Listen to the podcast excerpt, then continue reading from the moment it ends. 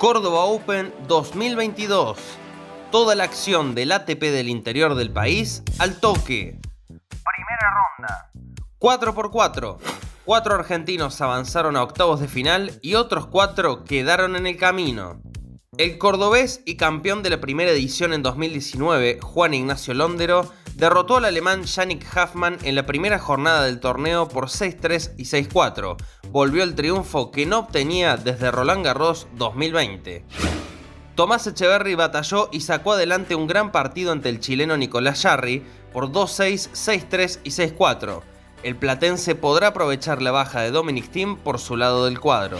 Sebastián Báez, de Gran 2021, consiguió su primer triunfo en un ATP en el país tras vencer al experimentado Fernando Verdasco por 7-6 y 7-5. Deberá jugar ante el chileno Cristian Garín, tercer favorito del torneo. En duelo albiceleste, Juan Pablo Ficovich sacó a Federico Coria por 7-6 y 6-2 y consiguió su primer triunfo a nivel ATP. El bonaerense deberá enfrentar a Peque Schwarzman. Este miércoles comienzan los octavos de final en la cancha central del Córdoba Open. Desde las 14.30 iniciarán el español Jaume Munar ante el colombiano Daniel Elaji Galán. Tras ese encuentro, saltarán a la cancha el Topo Londero y el español Pedro Martínez, octavo preclasificado del torneo.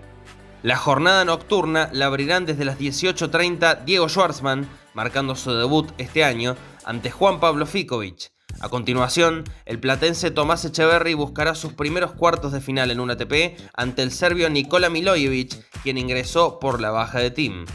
Córdoba Open 2022. Toda la acción del ATP del interior del país al toque.